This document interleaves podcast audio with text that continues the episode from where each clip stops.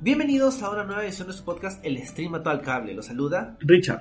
y Enrique y estamos acá de regreso para seguir hablando de series y evidentemente vamos a hablar de la, la serie de- del verano básicamente, ¿no? La serie que más conversación, la más serie que más ha llamado la atención en estos últimos meses, ahora que, bueno, ahora que ya volvió Mandalorian, ahora que ya comienzan a volver las series grandes, ¿no? Pronto- en un par de semanas llega Succession, eh, Yellow Jackets, ah, la, la conversación se va, a ir, diversificando, pero aprovechando, ¿no? El vacío del invierno gringo, verano latinoamericano, la serie que ha captado toda la atención es evidentemente The Last of Us, ¿no, Richard? Sí, evidentemente ha sido el mastodonte con el que hemos empezado este 2023. Eh, tenía mucho hype por múltiples razones, porque era de HBO, como siempre, tal vez la cadena más prestigiosa en cuestión de televisión y streaming, porque era la adaptación de uno de los videojuegos más importantes del siglo XXI, y por su cast, ¿no? Incluso por la gente que estaba detrás de cámara. Muchas razones de ellas ya hablamos hace un par de semanas cuando comentamos la primera parte de esta primera temporada, los primeros cinco capítulos, y hoy estamos acá para comentar la recta final de esta primera temporada. Sí, exacto. Nosotros cuando comentamos la primera mitad de la temporada, creo que lo dejamos en el final del arco de Kansas City, que es hacia el quinto episodio. Ahora, bueno, claro, obviamente va a ser un análisis de toda la temporada, sobre todo con énfasis en los últimos cuatro episodios, ¿no? Eh, lo de Jackson, Wyoming, luego el flashback de, de Ellie, el tema de pues, el grupo de caníbales y finalmente el final de la serie, que es básicamente el final del juego. Creo que una de las cosas que vamos a conversar, si funcionaron o no, es de que la primera temporada ha sido básicamente el primer juego. El primer juego, siendo sincero, no es tan largo y la serie ha cogido lo- lo- los casi casi todo, obviamente con algunos cambios, algunos ajustes narrativos, algunos ajustes de orden, pero básicamente la, la trama ha sido la misma y nos ha dado como resultado ya para entrar de lleno a, a, qué nos pareció. Creo que no vale la pena hacer la introducción porque ya todo, todo el mundo conoce la serie. O hablando ya de lleno acerca de, de la serie en general, con sus problemas, o sea, creo que vamos acá a mencionar varias cositas que no nos gustaron, algunas más o menos a, uno u a otro, pero con sus problemas y todo, o The Last of Us ha sido una muy buena adaptación de un videojuego, o sea, probablemente la, la idea de los videojuegos son inadaptables a cualquier otro formato. Se ha ido perdiendo, sobre todo gracias a adaptaciones animadas, pero en adaptaciones live action serias, o sea, descontando las películas de Sonic, que hay mucha gente que les gusta, pero obviamente no- tienen un tono un poco distinto, eh, no, no ha habido una adaptación así tan, tan exitosa como ha sido The Last of Us, que ha captado, creo yo, el feeling, ha adaptado lo, significativo, lo que le llama la atención a la gente acerca del mundo de, este, de esta franquicia, pero le ha agregado suficientes elementos adicionales, sobre todo a nivel de la actuación de sus protagonistas, para sentir que esto vale la pena. O sea, no es simplemente HBO tratando de hacer plata como por ejemplo lo ha hecho Netflix con Resident Evil. Tantas veces, o, o tantas otras veces que otra gente ha tratado de hacer cosas con Resident Evil. Obviamente, ¿no? Creo que HBO nos garantizaba una serie de calidad con gente competente en- dirigiéndola, escribiéndola y con obviamente gente muy valiosa delante de las cámaras, ¿no? Vamos a hablar maravillas de su dúo protagonista, pero creo que todos los secundarios e incluso los personajes ocasionales de un solo capítulo, esta serie tiene bastantes, funcionan a la perfección. O sea, por ahí uno que otro está mejor escrito, pero a nivel de actuación y de composición del personaje es a uno. ¿No? Y evidentemente se nota el dinero, la inversión de HBO, la fe que le tenía y le tiene todavía este proyecto, eh, al punto que te das cuenta que hemos visto mil historias de zombies en cine y en televisión, pero pocas tienen este acabado, ¿no? Este, este nivel grandilocuente en su dirección de arte, incluso en su dirección, ¿no? Trayendo gente muy importante, muy interesante para dirigir los capítulos, como da las hojas. No creo que ese, es- eso nomás, el apartado técnico, te distingue la serie de muchas otras, ¿no? Tiene una identidad. Hablamos, por ejemplo, en el podcast anterior, que mientras que en The Walking Dead no se aprovechaba eh, donde se situaba la serie, que es súper olvidable, eran simplemente personajes vagando en un bosque, acá en The, en Last of Us se aprovecha todo. Se aprovecha el agua, el pantano, la carretera vacía, la nieve, ¿no? Se aprovecha este, incluso aspectos que uno podría decir, esto no tiene ninguna importancia por- para que avance la, la, la, historia, pero sí impacta en los personajes, como por ejemplo el uso hasta de animales, ¿no? O sea, los animales acá están muy bien utilizados, entonces te da cuenta de varios detalles que están bastante cuidados y que te hablan bien del equipo de producción de la serie, ¿no? Y de toda la, fe que le tiene HBO de no simplemente este ser una adaptación de un videojuego popular y colgarnos de eso, sino de ser una serie que yo estoy casi seguro, nos puede haber gustado un poco más, un poco menos a los dos, pero estoy casi seguro que va a llegar a los premios gordos de los Emmys. ¿no? La serie, sus actores, va a poder llegar y eso, hablando de un HBO que no necesita más Emmys, dice bastante y habla muy bien de una cadena, a diferencia de sus pares que a veces no saben qué hacer con sus series.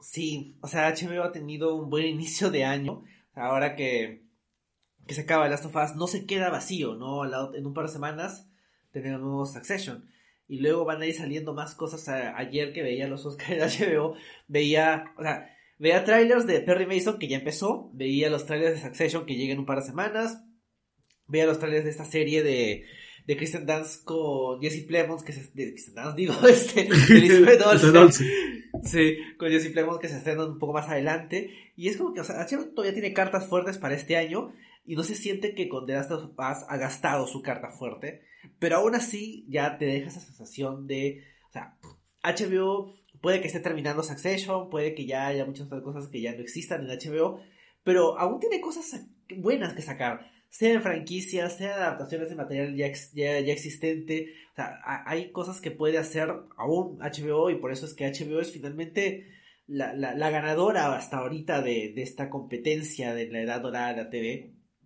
porque nos ofrece cosas que no tienen las otras plataformas como Netflix, Star, eh, incluso el, mismo Disney Plus. Entonces, sí, o sea, creo que me deja la tranquilidad de HBO todavía puede, nos da cosas interesantes y, sobre todo, sabe llegar a, a lo que le interesa a la gente, ¿no? O sea, de Last of Us es la historia típica de tipo rudo acompañado por este niño o niña adolescente adorable y sumado con el mundo postapocalíptico que es, es un clásico lo hemos visto tantas veces como decías en Walking Dead, en Mad Max, no hace mucho, ¿no? En Station Eleven. Y le agrega a, una, a un videojuego que ya de por sí tiene cierta pretensión de importancia, le agrega todo el peso de HBO que viene con una mayor pretensión de importancia, pero en general lo, logra cumplir con esa pretensión de importancia, ¿no? O sea, esto podría haber bien sido una película de dos horas y nada más y podría haber generado tan poca atención como por ejemplo Uncharted, que es del mismo estudio de videojuegos, que fue una película completamente olvidable y ahí quedaba. Pero HBO le puso su esfuerzo, como decías, del lado técnico, a nivel de la dirección, a nivel del guion en general, aunque yo tal vez sea unas cositas un poquito más flojas, y sobre todo en la actuación, la serie hace que, o sea, yo, la serie me ha hecho apreciar mucho más el juego y al mismo tiempo me ha hecho apreciar mucho más la historia contada a través de la serie. Obviamente el juego es un formato completamente distinto, narrativamente distinto, que te ofrece una experiencia diferente, pero me, da esta sensación de la serie logra convertir eso del juego casi casi con éxito al 100%, hay algunas cosas que no, no te de cuadrar, en una narrativa completamente distinta, pero que conserva la esencia y la mejora en aquello que el juego obviamente no puede hacer, ¿no? El poner gente de carne y hueso como los protagonistas. Sí, creo que eso habla bastante bien de, una cadena que tiene controlado el juego y que le puedes tirar, creo, cualquier cosa, Enrique, y esto era un mastodonte, ¿no? Y eh, llevar a la pantalla chica un juego de video, que es realmente como que lo prohibido, lo que siempre sale mal, y lo he hecho muy, muy bien. ¿no? Y para entrar a detalles, tal vez ya, para hablar un poco más de, de, lo que es, creo yo al final lo más importante, los personajes, y lo recalco en el sentido de la pareja protagonista, porque es una serie que mientras que otras se abren al mundo y a un roster grande de personajes como The Walking Dead, ¿no? como el mismo Station Eleven, en The Last of Us, si bien siendo conocemos a bastante gente, vive y muere esto por dos personas, ¿no? Y por el arco dramático que está en cada una de ellas, ¿no? Ambos tienen una historia, pero cada uno tiene un arco que hay que decirlo de arranque es pero una de las mejores cosas que la serie realiza ¿no? O sea, si bien el guion se me cae por otras cosas, eh, la misión número uno del guion está cumplida, ¿no? Que es que los personajes que empiezan en A terminen en B, ¿no? Y que tengan ese desarrollo de arco y que se sienta de manera, como se dice, orgánica, ¿no? Y esto es sobre gracia de básicamente los dos actores, ¿no? Y podemos empezar por cualquiera, los dos me parecen igual interesantes y los dos me parecen igual de geniales en sus personajes. Porque claro, cuando castearon a Pascal y a Bella Ramsey como Joel y Ellie, tú decías, sí, bueno, se parece, ¿no? Está ahí. Tampoco vas a castear a alguien igualito necesariamente. Pero luego hacen los personajes suyos, ¿no? y los hace sentir como que es primero plausible que estas personas reaccionen como reaccionen y segundo que sientas cada uno de sus avances y retrocesos en esa relación. Empezando tal vez con, con Ellie, a mí me parece muy interesante porque claro, siempre en este trope ya de el hombre viejo que cuida al niño o a la niña, el personaje más desarrollado es el, el adulto, el hombre, ¿no? Y acá le dan igual de importancia a los dos. Es una cosa que más me gusta. Incluso estuve en los créditos. Pedro Pascal tiene una carrera ya muy larga, incluso en televisión. Es uno de los hombres más importantes de la tele en los últimos años, pero está casteado al mismo nivel de Bella. O sea, los dos aparecen en, el, en los créditos al mismo tiempo. Y eso me parece algo por destacar en la serie, que el personaje de Ellie no es un McGuffin, que pudo serlo, no es la niñita que hay que proteger, que pudo serlo, e incluso no es también este suerte de también ya trope de la niña fuerte que se puede defender por sí misma. No, es un personaje muy complejo y muy interesante que a lo largo de la serie y sobre todo estos últimos capítulos de la temporada, la segunda parte de la temporada, lo conocemos, la conocemos un poquito más. Y eso es bien interesante. Entendemos no solo ya sus motivaciones y sus reacciones, sino incluso entendemos por qué es como es. Le hace por dos incidentes muy trágicos en su vida. Su nacimiento y cuando perdió a su amiga slash interés amoroso. O sea, es muy interesante cómo la serie, y eso lo hablamos en el primer podcast, a través de flashbacks o cosas que habían pasado en el pasado, te explica muchísimo de los personajes actuales y te hacen entenderlos mejor. Sí, o sea, Ellie como personaje, como dices, es muy interesante porque uno no es simplemente un McGuffin, algo que transporta al protagonista y ya, ni tampoco es, eh, o sea, mágica, o sea, es, tiene, tiene algo especial pero eso especial no la hace mágicamente mucho más resistente, fuerte, o sea, no es ese, ese, otro cliché de, de, niña especial con poderes, ¿no? O sea, obviamente la, la comparación más, más evidente de, de, Pascal es este, de Mandalorian, pero, o sea, creo yo que tal vez la, la más cercana es, Logan, ¿no? Que también tiene este feeling de mundo, no exactamente post-apocalíptico, casi, casi está como que un mundo pre-apocalíptico, y también tienes este tipo rudo acompañando a una niña que tiene algo especial, pero a mí Logan es una película que me gusta bastante y creo que la, la química entre los protagonistas funciona muy bien, pero creo que en parte porque es una serie y en parte porque Ellie es una adolescente, de comillas normal, porque no es tan normal, ha crecido en este mundo apocalíptico, post-apocalíptico. O creo que la serie se enfoca en decirte, esta también es su historia, ella no es simplemente un McGuffin, no es simplemente una persona, un personaje que va a estar en peligro constantemente, sino, y tampoco es tan especial en el sentido de que sea prácticamente indestructible, ¿no? Ellie sufre y, tiene situaciones muy traumáticas.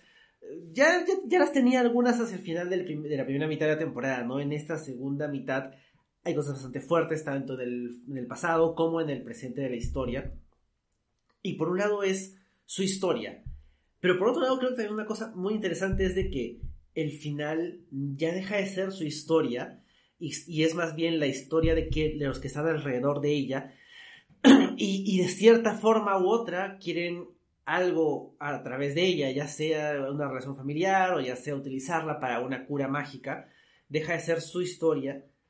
Y, por eso al final es un poco eh, apresurado, hay algunas cosas que no terminan de cuadrar, siento yo que estructuralmente la temporada no, le faltó algo ahí hacia el final, pero creo yo que el final te deja una sensación extraña de él ya no tiene tanta agencia como en, los episodios anteriores y creo que es intencional, creo que tienes quiere que sientas que acá hay algo raro, acá hay algo que no termina de funcionar, porque te han construido tan bien a Ellie como una persona un individuo particular, que al final cuando ya al final de casi todo, Joel comienza a, comparar abiertamente con su hija, sientes de que algo le está quitando, le está quitando esa individualidad de ella, Eli como individuo, y, creo que es intencional, o sea, creo que es intencional que te quede esta sensación de acá hay algo que no, ya no, ya no está tan, tan funcional y es triste, pero creo que esa es la idea, ¿no? O sea, todo lo que ha pasado ella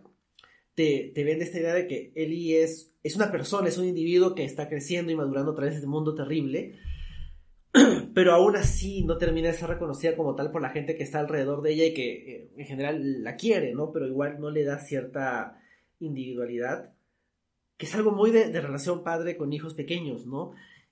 Y hace que, la relación entre él y Joel sea tan interesante. Y aparte, claro, obviamente la, actuación de, de, Bella Ramsey en las diferentes facetas de Ellie, chistosa, eh, sincera, burlona, en situaciones de terror o de alta intensidad o en, situaciones, mucho más alegres, ¿no? Como en el episodio de su flashback, a cierto punto, lo hace muy bien. Y, la verdad es que pasó de ser como que la, la, la osita de Game of Thrones, que era como que jajaja, ja, ja, es una niña, pero eh, pone en su lugar a los tipos grandes y rudos, a hacer genuinamente una, una, una actuación muy buena. Eh, creo que eso es lo que se le pide a los actores y actrices, ¿no? O sea, uno dice, siempre dice, quiero ver un actor, una actriz polifacética en varios registros. Y lo que en realidad creo que es mejor es ver a un actor o una actriz en un papel que tiene varios registros. O sea, no necesariamente tener una gran filmografía diversa, sino en un solo papel pasar por una cascada de emociones, ¿no? Y a la Ellie de Bella Ramsey en, esta primera temporada de Las Sofás la vemos con, en muchos estados de ánimo, no solo gracias a los flashbacks, sino incluso en la misma historia presente, cómo empieza su camino, ¿no? Socarrona, este, amargada hasta cierto punto, sarcástica, y luego entendemos por qué, por todo ese dolor interno, esa carga muy pesada, ¿no? A cómo luego se va suavizando con Joe, cómo lo protege en esos capítulos, ¿no? Este, donde si bien yo sentí que eran un poco lentos y hasta repetitivos, sí entiendo que era una carga que teníamos que pasar porque es el punto de transición entre que la relación pasa de simplemente ella es mi encargo a Joel genuinamente querer a Ellie y creo que Ellie también querer a Joel, ¿no? Esa experiencia traumática del protegido que protege al protector es muy importante para el camino de ambos, ¿no? Hasta el final, en el capítulo final, cuando tú ves a una Ellie dudosa, con miedo incluso de su destino, y la última expresión, ¿no? La última sensación con la que ella acaba la primera temporada, que es esta suerte de duda, ¿no? De que Joel me está diciendo una cosa, pero estoy casi casi segura que ha hecho lo contrario, que es traicionarme. Porque si algo conocemos de Ellie es que ella tal vez no hubiera tenido problema en sacrificarse por los demás, y Joel acá decidió según su óptica egoístamente, ¿no? Entonces, todo ese camino, Bella Ramsey no tiene un solo paso en falso. ¿no? A pesar de ser una actriz muy joven, a pesar de ser una actriz que, claro, ha estado en Game of Thrones, pero digamos, su carrera es corta aún, es muy chiquita, y donde incluso en el mismo Game of Thrones era un buen personaje, pero de un solo registro, ¿no? En cambio acá tenemos una gama de colores que nos muestra en su interpretación, y de verdad en buena hora, ¿no? Porque ganas una buena actriz y un buen personaje sobre el cual se solidifica toda la historia, ¿no? Nuevamente, si hubiéramos visto solo a Joel como el absoluto protagonista, hubiéramos hasta entrado peligrosamente en el área de otra vez estoy viendo historias sobre hombres cuarentones o cincuentones amargados con un pasado oscuro que quieren redimirse. No, porque Ellie es la coprotagonista. O sea, no es solo la excusa que permite arrancar la historia, sino es la otra persona con la cual nos involucramos emocionalmente. Sí, creo que habría, habría esa, esa... Bueno, obviamente el, videojuego no es solamente la historia de Joel, entonces ahí favorablemente ya tienes una base para evitar ese riesgo, ¿no? Pero afortunadamente hay bastante esfuerzo en, construir a Ellie como personaje y, o sea, cuando venga la segunda temporada, basada en el segundo juego, que le da un rol más significativo, ya tienes una actuación bien establecida, un personaje bien definido, al punto de que si es que había gente que pensaba que iban a cambiar de, de, persona que interpreta a Ellie, ya los showrunners han dicho, o sea, no, o sea, va a seguir siendo eh, Bella Ramsey y o sea, es evidente, o sea, no queda ninguna duda de que tiene que seguir siendo, porque, o sea, ella es el personaje, o sea, con disculpas a, la actriz de voz y a la gente que se encargó de, de crear al personaje en el videojuego, o sea, siento que es, es ella, o sea, e, esta es la, la versión de, de con la que yo me quedo. Y bueno, por otro lado también la versión de Joel con la que yo me quedo, Obviamente Pedro Pascal es un favorito de este podcast.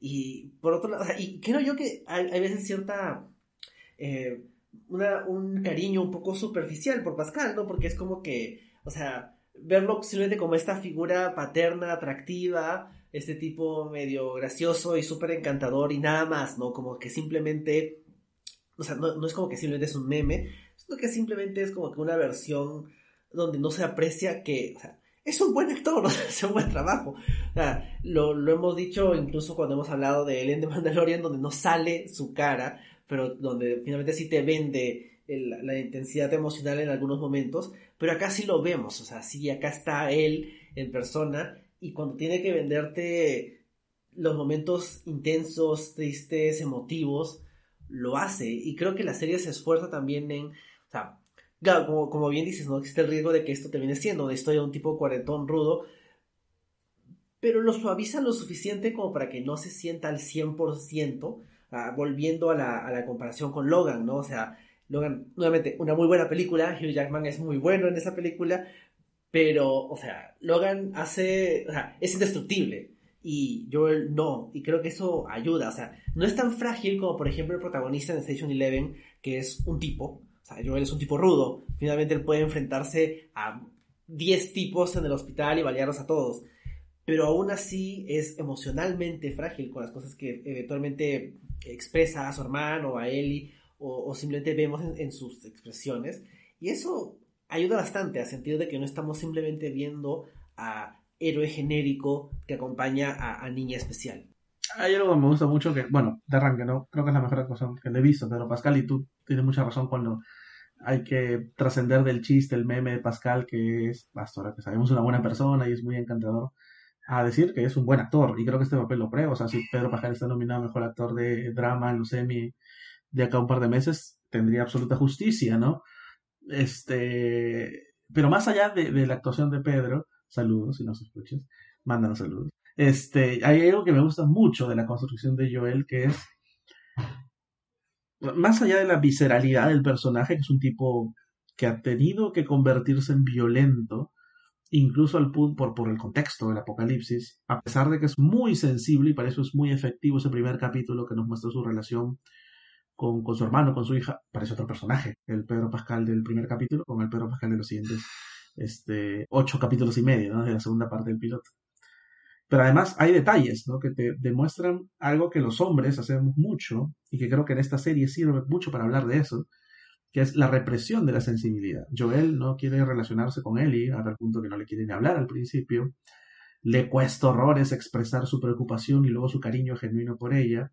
Le cuesta una vida revelarlo de su hija al punto que Ellie se entera por otra persona de lo de su hija e incluso reprime aspectos que a la vista pueden parecer como que es muy sensible para el hombre, como tocar un instrumento, como tocar una guitarra, o como llorar, ¿no? Y ahí que sea tan eficaz esa última, no última, no, pero esa escena que está en el, último capítulo, donde está muy bien Pascal, donde se quiebra casi cuando le dice a Eli, el tiempo no me ayudó, lo que me ayudó a curarme es encontrar a alguien, ¿no? encontrar una familia, ¿no? prácticamente le dice eso mirándola. ¿no? Entonces me gusta mucho ese tránsito de, de que cómo Joel sirve como un espejo para nosotros de cómo el hombre reprime, el hombre, el hombre, ¿no? Reprime su sensibilidad y sus sentimientos para dar esta imagen de soy duro y puedo sobrevivir a la mierda de este mundo. Si a eso le sumamos otra cosa que me parece muy interesante del personaje, que es el camino de la violencia, eso lo hace un, un muy buen personaje tridimensional. Joel es una persona muy violenta, que incluso a diferencia de lo que podría ser cualquier héroe digno de estos apocalipsis zombies, él mata incluso si no te tiene que matar, o sea, no basta con que te este, haga la dormilona o te golpee en la cabeza, no, te mata a sangre fría. Y Joel mata a un montón de gente en esta serie Sangre Fría, más allá del último capítulo. Entonces, eso también me demuestra una serie que era valiente en mostrar su personaje como es. Un tipo fallido, un tipo que probablemente ya no tenga redención, salvo lo que ha hecho en el final de temporada y eso le da mil veces más interés que cualquier héroe ahí que trata de hacer las cosas bien y que sufre, no sé, como Rick. O sea, comparándolo con el personaje de Andrew Lincoln en The Walking Dead, Joel tiene muchos más enteros y es un personaje muchísimo más interesante. Es verdad, y, o sea, de hecho, Rick tiene un hijo de verdad, tiene un hijo suyo, biológico, y aún así no, no, no logran construir una relación tan interesante como esta. Y, o sea, el final es obviamente el tema de conversación ahorita, ¿no? Y lo ha sido desde que salió el juego, ha pasado ya casi 10 años, y yo el hizo lo correcto, es un tema de conversación constante en relación a esta franquicia, y, ah, spoilers, va, a seguir siendo parte de, la trama de esta historia, no se agota aquí, pero el hecho de que sea tan, por a veces fácil, a veces difícil, pero entender la moralidad de lo que hizo, pero lo que no queda en duda es de que eso es lo que iba a hacer Joel. O sea, creo que la serie ha construido bien al personaje que no te, no te queda duda de que, de que tenía que hacerlo. O sea, la, pregunta termina siendo, él hizo lo correcto, no, él iba, debió, o sea, el personaje tendría que haber tomado esta decisión, o sea, es, evidente que sí. Y creo que eso es lo interesante de, lo bien construido que está, o sea, te han dado ocho episodios, básicamente, de Joel cada vez eh, como que descongelándose, ahí al inicio de la temporada, cuando este, Ellie le pregunta si Tess cuenta como familia y él le dice como que más o menos, como que algo parecido. Y es súper triste porque, o sea, en el juego no es tan explícito, pero en, la, en la serie es mucho más explícito que es su pareja y aún así no le puede dar ese reconocimiento. Y poco a poco, a medida que se va relacionando más con Ellie, va convirtiéndola en su hija, lo cual es el centro de, esta relación y es, por un lado, muy bonito, pero por otro lado, también tiene ese elemento complicado que creo que muchas de estas historias de, eh, persona, de persona ruda adopta a alguien es esta sensación de genial, qué bueno que se relacionan, que generan esta amistad, este cariño que, que trasciende el hecho de que no sean familia de verdad, este tema de familia encontrada. Pero en el caso en particular de Joel, creo que la serie hace un buen trabajo en que se sienta complicado, o sea, cuando Ellie se da cuenta de que Joel se refiere a que gracias a ella es que él pudo superar todo este dolor de haber perdido su hija. O sea, es una carga significativa para un adolescente. O sea, imagínate ser adolescente y sentir de que la, estabilidad emocional de un tipo de 50 años que conoces hace menos de un año depende de, tu, presencia. O sea, eso es muy fuerte. Y, y cuando la conversación final, ¿no? Cuando Joel le jura que le ha dicho la verdad de lo ocurrido y, y Ellie como que le dice ok, o sea, eso es como que lo que más llama la atención, pero toda la conversación que tienen desde que Ellie despierta en el carro hasta la última escena, tiene un feeling distinto a lo que hemos visto antes en la temporada. En general, el último episodio tiene un feeling distinto en, la relación. Una de las cosas que, puedo decir que generaron que, que sienta que les faltó un episodio. Siento que ahí en el medio, entre el final del octavo y el principio del noveno, faltó algo en cuanto a la estructura, pero más allá de ese problema, creo yo que se nota que la relación está diferente y, eso es lo que la hace interesante. O sea, en Logan, Logan muere. En The Mandalorian, Baby Yoda es un títere. este, eh, en Station Eleven, el protagonista y, su hija adoptiva se separan no mucho tiempo después de, iniciar la pandemia. Entonces hay ahí una, este tema de la, de, la dependencia emocional funciona muy distinto, ¿no? O sea, obviamente Logan se murió, ya no va a haber más dependencia emocional. Obviamente Baby Yoda es un títere que no va a reaccionar y, en Station Eleven han pasado casi, eh, casi 20 años desde que el protagonista, eh, los dos protagonistas se separaron y cuando se reencuentran es muy emotivo, pero ya no se necesitan de esa manera emocional como yo necesita a Ellie y que, la serie te transmita lo, complicado que es esa relación me parece muy bueno, creo que eso está lo, lo más interesante. El resto de la construcción del mundo, la estructura de la temporada, por ahí hay varios temitas en los cuales podemos sacar cosas más negativas, comentarios un poco más negativos, pero la relación central, el core de la serie, que es esa relación entre Joel y Ellie, lo bueno y lo malo de eso está tan bien construido que creo que con eso ya la serie cumplió lo que tenía que cumplir. Sí, pues la serie vive y muere por Joel y Ellie, ¿no? Y por esa relación que, ahora está establecida, que ya se ha establecido en esta primera temporada. Y este juego que tienen. ¿Sabes dónde te das cuenta que la relación está bien hecha en estos nueve capítulos? Al final, cuando tienen esos pausas de dudas, ¿no? Cuando Ellie le pregunta a Joel, ¿de verdad me estás diciendo la verdad? Y Joel sí, y luego le vuelve a preguntar, y Joel está con cara de dudo, y Ellie, bueno, los dos actores son buenísimos, ¿no? Pero en esos momentos de silencio, o como cuando en el momento que, que ya mencionamos, ¿no? Cuando Pascal le dice que no lo curó el tiempo, si no hubiera encontrado a alguien que casi se quiebra, al final se miran, no es que Ellie le dice, ay, qué lindo, te quiero, nadie se dice te quiero, nadie se abraza ni siquiera, es una relación no tan física en esas escenas, pero te lo dicen todo con su lenguaje corporal y con sus miradas, son actores que manejan muy bien ese registro, y tú llenas los espacios. Y si tú llenas los espacios es que Massin, eh, Craig Massin y su equipo lo han hecho bien. O sea, la relación está allí perfecta y vamos a ver cómo sigue evolucionando en su segunda temporada, al punto que tú quieres que ya venga la segunda temporada no tanto para ver algún tipo de zombie nuevo, que curioso, ¿no? Pero no salen tantos zombies en esta serie, ¿no? Si no quieres ver cómo evoluciona esta relación que tú sabes que ya está mal, maldicha, o sea, ya, ya está maldita, o sea, ya, ya se contaminó el pozo y eso va a reventar en cualquier momento, ¿no? Pero sí, hay temas con los que podemos ponernos más quisquillosos, Enrique. Yo podría poner sobre la mesa un tema que a mí sí me, no es que me moleste, pero me frustra un poquito, que es todo el tema político que ya hablamos en la primera parte de temporada, incluso mencionamos algunos artículos que tildaban a la serie un poquito de conservadora, que al final no creo que sea el caso, pero sí sobre el tema político me parece una oportunidad desaprovechada al tener tantos actores políticos encima. O sea, mm, te presentan al, gobierno facho con Fedra y te presentan a estos libertarios terroristas no tan buenos como son las libélulas.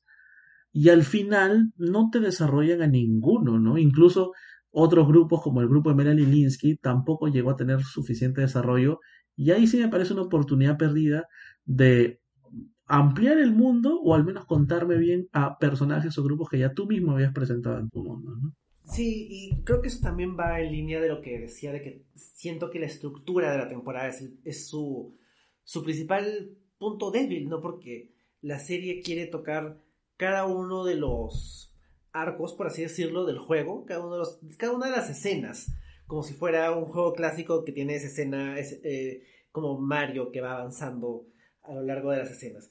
Tiene que tocar todos, y no me parece mal de que toque todos, porque creo que en todos aporta cosas que el juego no tenía.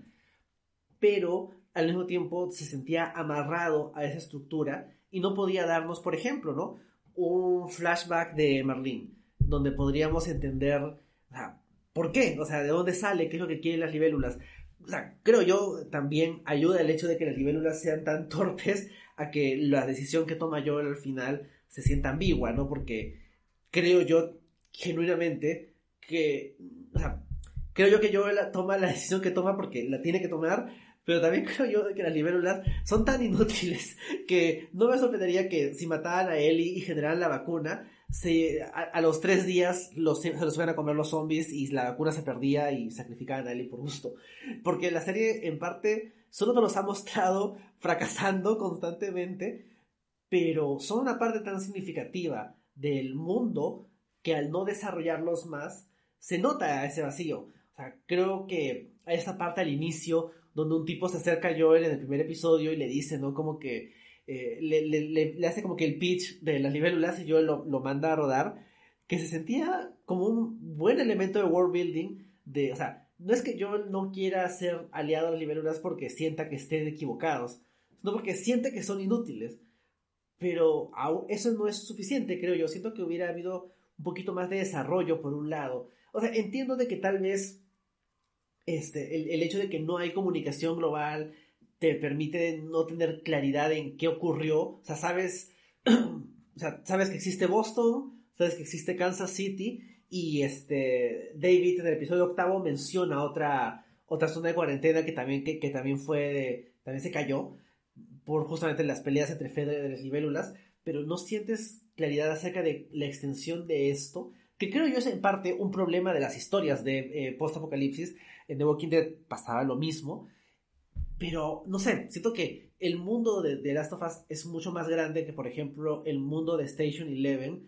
Y en Station Eleven no me deja esa sensación de, pero, ¿qué está pasando más allá en el mapa? Porque intencionalmente es un mundo pequeño.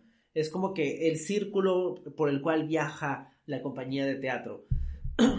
y aquí siento yo que al hacer este viaje tan extenso, Joel y Ellie, y al tener tantos saltos en el tiempo, o sea, viajan bastante.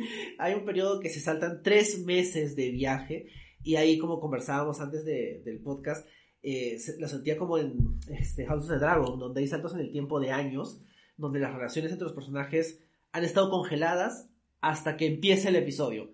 Y ahí empiezan a, ver cosas. Es como que, es como si en tres años de nuestra vida no pasara nada. Y recién al cuarto año, como que algo ocurre lo cual no es real, ¿no? Y, y se siente como que a veces eh, hay tanto espacio en el medio, y, pero el mundo está en blanco.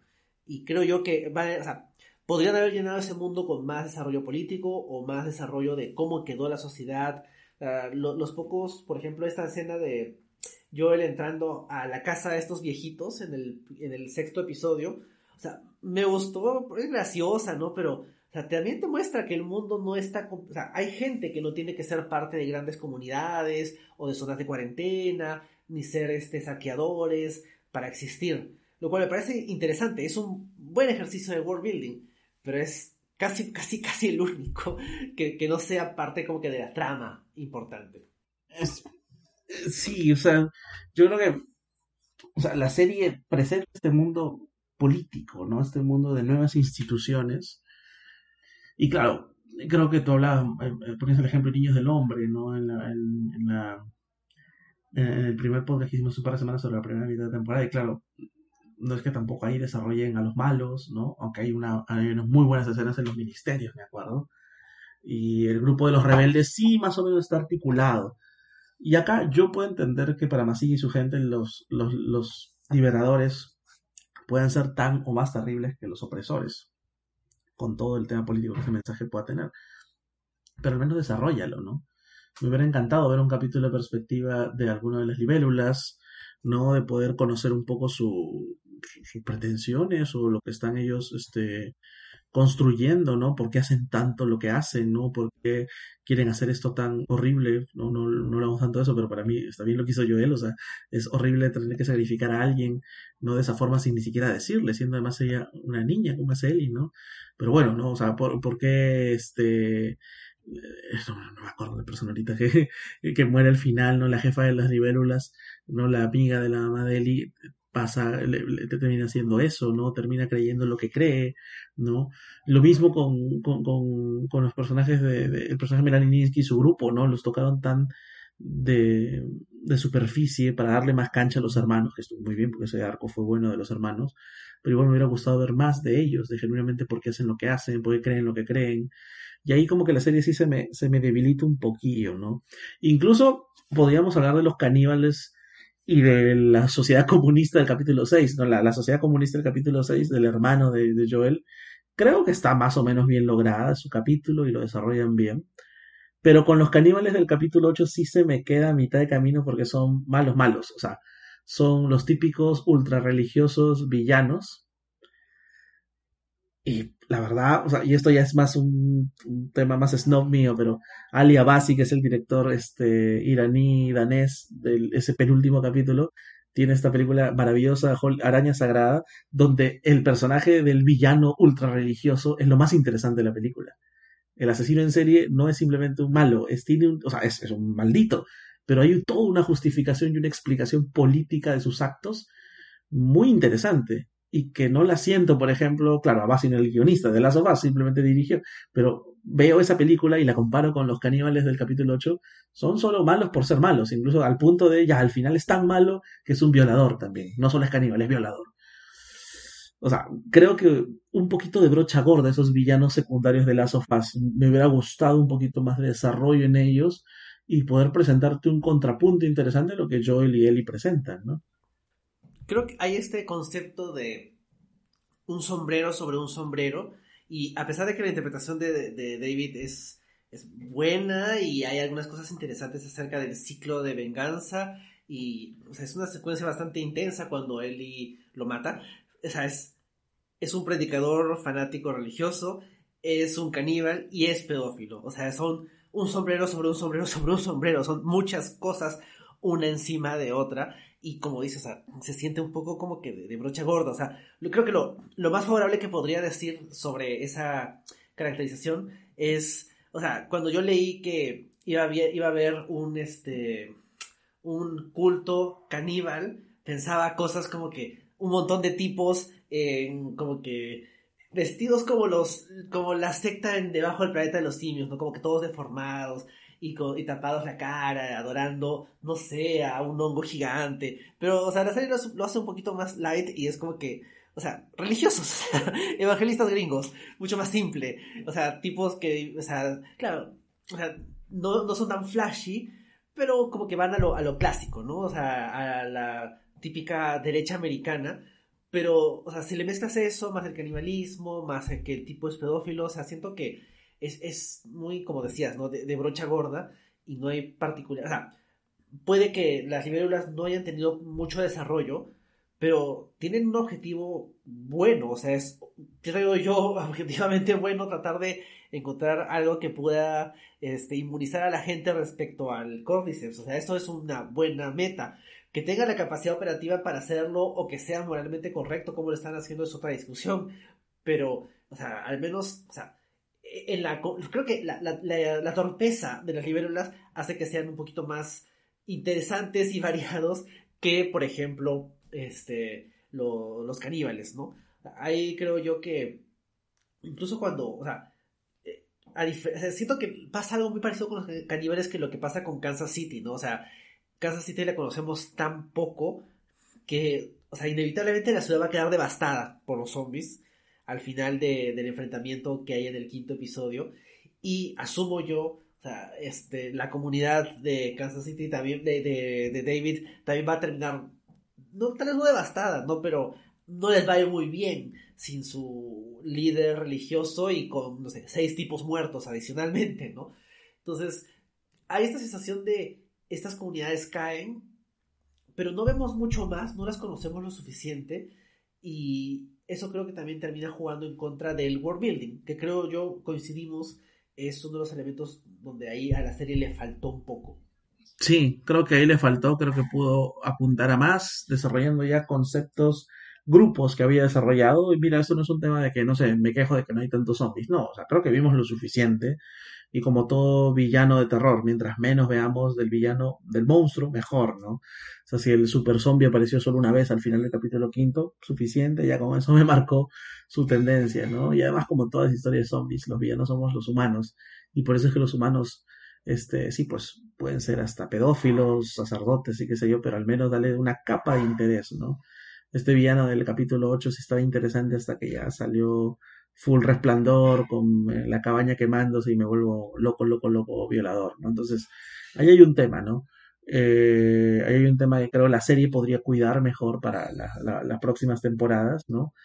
Porque, claro, o sea, la relación ya está establecida y el reto, el terror de la segunda temporada va a ser ahora otorgar algo distinto a la serie que, por ejemplo, rete directamente la relación de Joel y de Ellie, que evidentemente es básicamente la mentira que ha impregnado Joel en su relación. Así que vamos a ver, vamos a ver por dónde va. O sea, creo que es una serie que se ha cuidado muchísimo y ha podido superar el hype, que es algo muy difícil. Creo que el consenso es que The Last of Us es una muy buena serie, va a ganar los premios que tenga que ganar. Y ahora, no sé si el próximo año, lo más probable es que sea en el 2025, cuando afronte su segunda temporada, ahí van a estar los retos más grandes que Massin y su equipo van a tener que enfrentar, ¿no? Para ponerse a la altura de construir sobre lo que ya pusieron en la primera temporada o esperemos que no desbarrancarse horripilantemente. Es verdad, yo creo que sí ha cumplido con superar el hype y tiene un reto significativo porque, o sea, el segundo juego, o sea, ya entrando otra vez un poquito de spoilers, es bien, bien divisivo, o sea, hay muchos elementos que mucha gente, claro, hay cosas que obviamente a gente terrible no les ha gustado, ¿no? Como que el hecho de que Ellie sea lesbiana, ¿no? Pero obviamente ese no es el, el hecho divisivo, el hecho divisivo es el acercamiento que tiene el juego, o en este caso lo que tendrá la segunda temporada, a las acciones de sus protagonistas. O sea, el, creo yo que, si bien el episodio 8, como decimos, tenía sus problemitas, el, entre comillas, giro de que el tipo que Joel mata en el episodio 6 es parte de esa comunidad y se convierte en esa especie de ciclo de venganza, aunque no es tan cierto, ¿no? La verdad es que no quieren vengarse de eso, la verdad es que solo quiere, lo que quiere David es atrapar a Ellie, pero en fin, o sea, el hecho de que haya esta idea de la violencia genera violencia y Joel es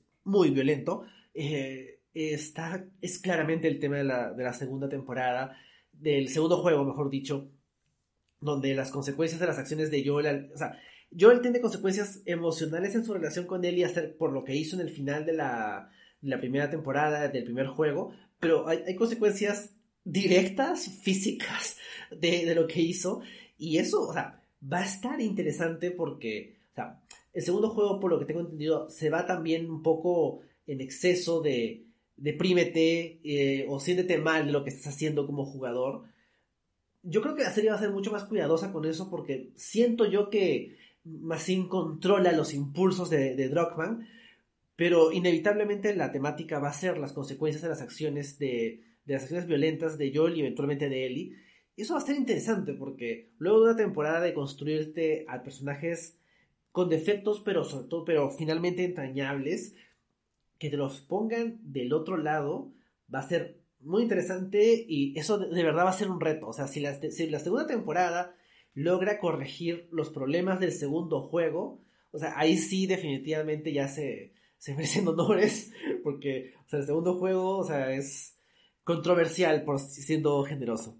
Ahora, acá el primer obstáculo va a ser eh, lo que ya construyó el segundo juego. Y sabemos que si se van muy alejados de lo que ya está en el segundo juego, los fans ultras tal vez reclamen, ¿no? Pero obviamente es una adaptación. Pueden irse por otro lado. Obviamente hay chance que les salga pésimo, como en Game of Thrones. Aunque ahí, bueno, la defensa de Benioff dice que no hay material original del final o les puede salir muy bien, ¿no? Y acá lo que habría que evitar también es el efecto de Hasmel Tale, que tuvo una muy buena primera temporada y luego decayó porque se engolosinó en su estilo y porque se volvió porno miseria, que es lo que es ahora de Hasmel Tale, ¿no? Y esperemos que con The Last of Us no haya eso, al menos es una serie muy lúgubre, muy gris, pero que se contiene, a pesar de ser muy violenta a veces, pero se contiene en no relamerse de esa miseria, ¿no? Mm, por ejemplo, no está constantemente mostrándonos a personajes súper lamentándose algo, no, la serie avanza y va a otro lado. ¿no? O sea, hay el tiempo suficiente para que el héroe, ¿no? Este, o la heroína eh, llore un rato y se sienta mal, pero luego avanzamos, ¿no? Eso sí me ha gustado, ¿no? Y, no creo, espero que Masin y, su equipo no caigan en esto de, de, Hasmel Tale y que puedan más bien jugar con esta onda, me parece muy interesante ahora como lo has puesto, de este debate que se ha abierto, ¿no? Entre un Joel que ha hecho lo que tenía que hacer por amor y una Ellie que tal vez lo primero que le diga al enterarse de todo eso es no me tenías que defender, ni así ni en general. Y es muy interesante porque mientras grabamos este podcast, lo hacemos un día después del Oscar, cuando el Oscar ayer se ha reído de todo lo que pasó con Will Smith, que también abrió ese debate, ¿no? Sobre hasta qué punto el hombre clásico, macho, el vaquero, tiene que defender a la mujer, en este caso su pareja, u otro caso puede ser su, protegida, su hija, ¿no? Y creo que podría armarse un debate interesante en las sofás sobre esta masculinidad.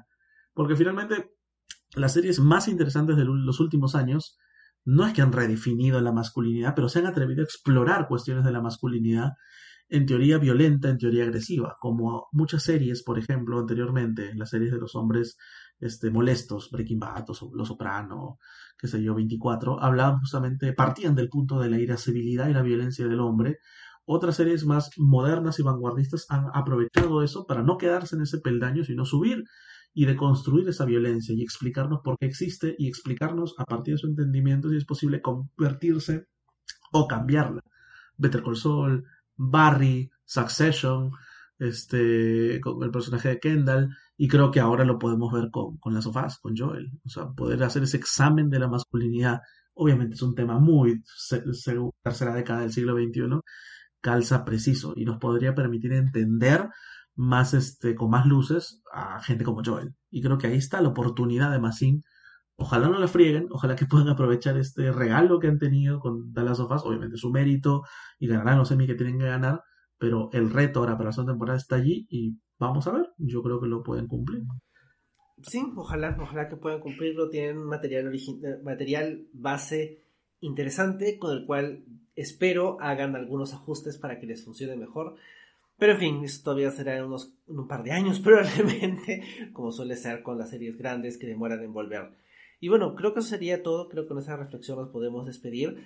Eh, como siempre pueden encontrar las ediciones anteriores del podcast en Spotify, Evox, Google Podcast y Apple Podcast. Nos pueden encontrar también en redes sociales como en Stream Cable en Facebook e Instagram y arroba podcastsmack en Twitter. Ha sido interesante, Enrique, hablar del primer mastodonte de, este año, el 2023. Obviamente ya se están estrenando más series ahora. Ya el segundo mastodonte, que es el Mandaloriano, está ya por eh, su primer tercio de temporada. La comentaremos evidentemente en este podcast, pero va a seguir, va a seguir siendo importante, ¿no? Considerar cómo no importa que seas una serie de un videojuego, una adaptación de videojuego, no importa que seas una serie de cable prestigiosa de drama, la oportunidad de hablar de estos demonios internos del siglo XXI, de, de, esas sensaciones nuevas que ahora tenemos como la soledad post pandemia o la construcción de nuevas masculinidades, eso me parece muy interesante y eso es lo que tenemos que agradecer, ¿no? que finalmente las series nos permiten reflexionar sobre estos temas que, como bien lo dijo Jordan Peele a veces ni siquiera hablamos en la vida real